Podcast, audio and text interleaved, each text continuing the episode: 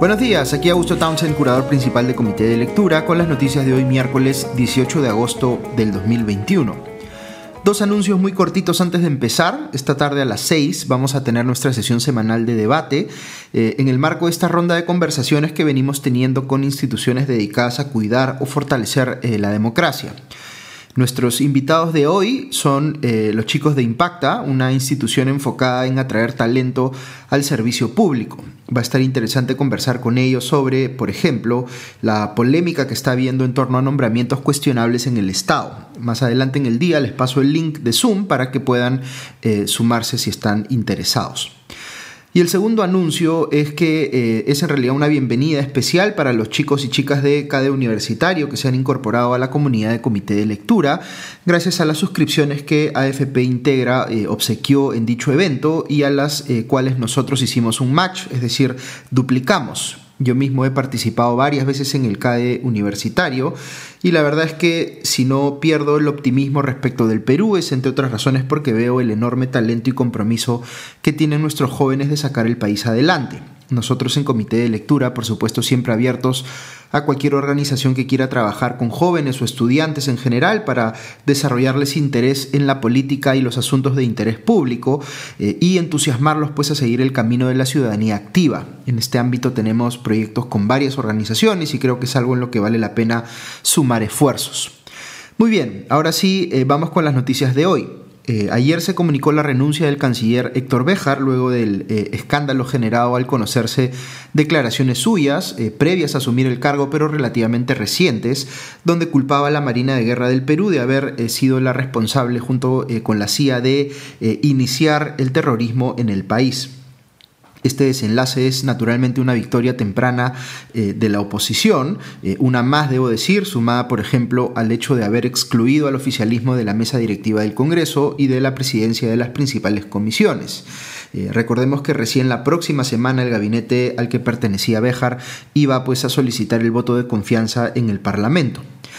Les doy algunos alcances más sobre esta noticia. Los medios dan cuenta de que el presidente Pedro Castillo, entre comillas, aceptó la renuncia de Béjar, pero sabemos que ese suele ser un eufemismo en política. Béjar no renunció por voluntad propia, sino que lo hicieron renunciar, como ha reconocido él mismo en unas declaraciones que ha dado, nótese aquí el detalle, a un medio de comunicación cubano.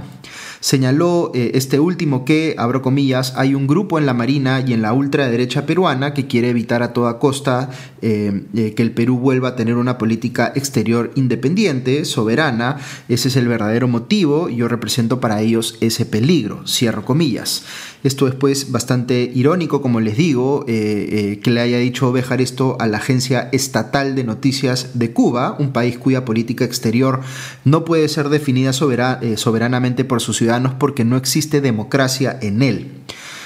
Según el propio Béjar, el primer ministro Guido Bellido habría sido el encargado de hacerle este pedido de renunciar pese a que el propio gobierno le pidió su renuncia, eh, entendiendo pues que era insostenible mantenerlo en el cargo, algunos voceros del oficialismo han salido a hacer eh, control de daños respecto de este revés político. La vocera alterna de la bancada de Perú Libre, Silvana Robles, afirmó que Béjar, abro comillas, ha tenido la grandeza de renunciar a la Cancillería y no permitir esta insania reaccionaria del Congreso, cierro comillas. El secretario general de Perú Libre, Vladimir Cerrón, dijo en su cuenta de Twitter que, abro comillas, un canciller de la talla de Héctor Béjar será difícil de encontrar para nuestro país, nunca lo tuvimos, nunca lo tendremos, cierro comillas. En tanto, el congresista Guillermo Bermejo culpó a, eh, entre comillas, una presión mediática injusta y dijo además el legislador eh, que dicho sea paso es investigado por terrorismo, que, entre comillas, hay una eh, plana de sectores políticos interesados en terruquear.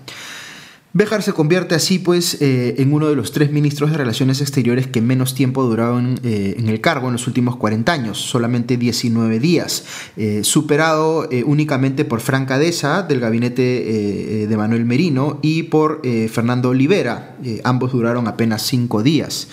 la renuncia de Béjar, sin embargo, no parece que vaya a hacer que se supere el impasse o el enfrentamiento político, digamos, entre el Ejecutivo y el Legislativo. Por un lado, la Marina de Guerra del Perú va a insistir por la vía judicial eh, probablemente en que Béjar rectifique sus declaraciones, más allá de que ya no sea canciller, eh, y están por supuesto en su derecho de hacerlo, y a Béjar le asiste también el derecho de defenderse y tratar de sustentar con evidencia aquello que afirma eh, como hecho, vale decir que la Marina efectivamente inició el terrorismo en el Perú, pues de otro modo tendrá que afrontar las consecuencias legales de ello. Eh, el gobierno ciertamente no quería enfrentarlas y Béjar había generado un conflicto al interior del gabinete con el propio ministro de Defensa, eh, Walter Ayala, quien había autorizado el comunicado de la Marina que le enmendaba la plana al ex canciller. Políticamente hablando, en ningún caso parecía convenirle al gobierno de Pedro Castillo abrirse un frente con un pleito eh, tan directo con la Marina de Guerra del Perú. La única forma de haber mantenido a Béjar como canciller era si el gobierno de Castillo estuviese dispuesto a defender lo dicho por Béjar como una verdad oficial, o que Béjar emitiera una disculpa tan sentida que diera satisfacción al reclamo de la Marina, cosa que él no estaba eh, dispuesto a hacer aparentemente. Así que su, eh, su, salida era inevitable por más que mucha gente ideológicamente cercana a Béjar diga que ha sido víctima de una suerte de cacería de brujas. Ciertamente ha habido una posición mediática muy fuerte a su designación, pero por ser el esclavo de sus propias palabras. Para un académico es perfectamente razonable tener posiciones como las suyas e intentar defenderlas, pero no para un canciller en funciones. ¿Cómo deja esto al gobierno de cara al voto de confianza eh, que va a pedir el gabinete la próxima semana? Alguno podría pensar que la salida de Béjar funciona como una especie de válvula de escape que disminuye la probabilidad de que el gabinete Bellido eh, se le niegue la confianza. Pero en política, eh, en el Perú al menos, sobre todo en épocas recientes, la lógica que impera es otra, vale decir, la lógica del escalamiento. Si el Congreso cree que puede escalar el conflicto sin sufrir consecuencias negativas, probablemente lo vaya a hacer. Si lo ocurrido con Béjar les hace pensar que el gobierno está en una situación de debilidad, como que de hecho lo está, van a querer aprovecharlo. Y eso es siempre peligroso porque si el gobierno se reconoce en esa situación de debilidad, va a verse forzado también a contraatacar de alguna manera por instinto de supervivencia. Y aquí es cuando eh, uno espera que primen pues las cabezas frías en nuestra política. Si el Congreso quiere ir por la victoria total, entramos a una guerra del todo o nada que ya sabemos nos lleva a uno de dos escenarios, o a la vacancia presidencial o a la disolución del Congreso. Yo veo que hay mucha gente que ve como positivo alguno de estos dos escenarios, pero creo que es porque no necesariamente se están proyectando más allá del hecho en sí, es decir, no están pensando en lo que puede pasar después de una eventual vacancia o de una eventual disolución del Congreso, y si eso nos llevará a un escenario mejor o no. Hay que tener mucho cuidado aquí con lo que se desea y las consecuencias imprevisibles que pueda tener. Yo creo que estos escenarios de vacancia eh, y disolución tienen eh, consecuencias mucho más peligrosas de lo que se puede identificar a primera vista y por eso les decía deben primar las cabezas frías. En fin, como si esto no fuera suficiente, eh, suficientemente complejo para el gobierno, al primer ministro Guido Bellido se le ha abierto otro frente relacionado con la protesta en el corredor minero del sur. Luego de dos semanas de tregua, las comunidades de Chumbivilcas han vuelto a bloquear la carretera por la que se transporta el mineral de eh, la minera Las Bambas hacia el puerto de Matarani, porque señalan que Bellido no ha cumplido su ofrecimiento de instalar mesas de trabajo para atender sus demandas la PCM hizo, según leo en la República, eh, el ofrecimiento de instalar una mesa preparatoria este 21 de agosto y luego otra mesa el 28, pero esto no ha dejado satisfechos a quienes eh, protestan y se mantiene el bloqueo. El presidente del Frente de Defensa de Chumbivilcas, Wilber Fuentes, también ha cuestionado los comentarios de Bellido en el sentido de que estarían ellos siendo asusados. Dijo en ese sentido, eh, abro comillas, es muy irresponsable, las comunidades han decidido reiniciar la protesta porque ellos no cumplieron su palabra de instalar la mesa, cierro comillas. Por otro lado, veo que hay tensiones entre Perú Libre y su aliado político Nuevo Perú por la designación de Gustavo Guerra García como viceministro de Hacienda, por eh, decisión del ministro de Economía Pedro Franque. Vladimir Cerrón lo ha cuestionado por su eh, vinculación con la gestión municipal de Susana Villarán en Lima, eh, como, digamos, aduciendo que ha tenido relación con los escándalos vinculados a Odebrecht que han, digamos, involucrado a esa gestión municipal. mientras que, por otro lado, Verónica Mendoza, lideresa de Nuevo Perú, eh, movimiento al que pertenece, digamos, Gustavo García, ha salido a defenderlo diciendo que fue uno de los primeros en denunciar a Odebrecht en aquel entonces. Un último comentario sobre el plano local que tiene que ver con el sector educación. Esta mañana veo en el comercio que el Perú es uno de los cinco países de Latinoamérica que no ha reiniciado clases presenciales de manera general, frente a otros 11 que sí lo han hecho. Eh, hay países como Argentina, Brasil, Chile y Ecuador que en su momento las reiniciaron, luego las suspendieron por un rebrote del virus y luego las volvieron a reiniciar. Fíjense cómo en otros países se sigue pensando que lo normal es que las clases estén abiertas y que solo excepcionalmente se cierren eh, las aulas y los indicadores de la pandemia se eh, deterioran mucho. Aquí en el Perú parece que hemos asumido la lógica inversa, que las escuelas permanezcan cerradas se ha convertido en la nueva normalidad y pedir que reabran es tomado por algunos en la discusión pública como si fuese una solicitud inconsciente, irresponsable y hasta inmoral, eh, dada la pandemia. Creo que nadie va a ignorar aquí lo mal preparado que estaba el Perú para enfrentar al COVID-19 eh, y lo duro que nos ha golpeado como país. Pero una vez más aprovecho para recordar que el daño que se le está haciendo a los niños y niñas impidiendo que vuelvan a clases presenciales es enorme. Y no lo digo por pura intuición, sino porque he visto los estudios al respecto eh, que han sacado instituciones como UNICEF y el Banco Mundial. Necesitamos que haya un sentido de urgencia compartido, que involucre por supuesto también al gobierno, sobre la necesidad de que los escolares vuelvan a clases. Eh, no de cualquier manera, por supuesto, sino con todos los cuidados, habiendo eh, priorizado la vacunación de los docentes y la implementación adecuada de medidas de bioseguridad, pero este no puede seguir siendo pues un problema que flota y que nadie atiende. Hay que ver la data para convencernos no solo de la magnitud del daño, sino de los riesgos, eh, digamos, del hecho de que los riesgos son menores a lo que se asume. El ex ministro de Educación y hoy alto funcionario del Banco Mundial en estos temas, Jaime Saavedra, ha venido defendiendo esta posición de manera contundente en sus intervenciones públicas, en sus redes sociales, por ejemplo. No puede seguir siendo un problema que escondamos debajo de la alfombra. Esto me, me, permite pasar a los temas internacionales para contarles justamente que en Buenos Aires se acaba de retornar a la presencialidad plena en las escuelas después de un año y medio de restricciones que afectaron a 300.000 niños y niñas en dicha ciudad. Porque recordemos además que la no presencialidad no afecta a todos por igual, sino que potencia las desigualdades por razones de acceso desigual a eh, recursos tecnológicos, internet y demás que no permiten pues que todos los estudiantes puedan eh, seguir las clases virtuales de igual manera. En el Perú necesitamos, eh, como les decía, un plan creíble y basado en evidencia para poder ya propiciar, digamos, este retorno a clases tan esperado.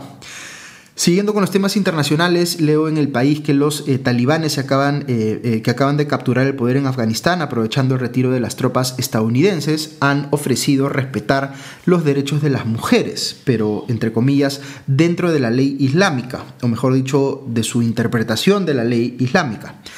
Vistos los antecedentes, eh, este ofrecimiento no ha generado mayor expectativa de que las cosas vayan a ser distintas a como era, eh, digamos, el régimen talibán antes del 2001, en el que se, digamos, genera esta eh, intervención militar de Estados Unidos en dicho país. Es decir, va a haber probablemente, o se espera que haya un retorno a un sistema que abiertamente desincentiva, por ejemplo, que las niñas tengan acceso a educación.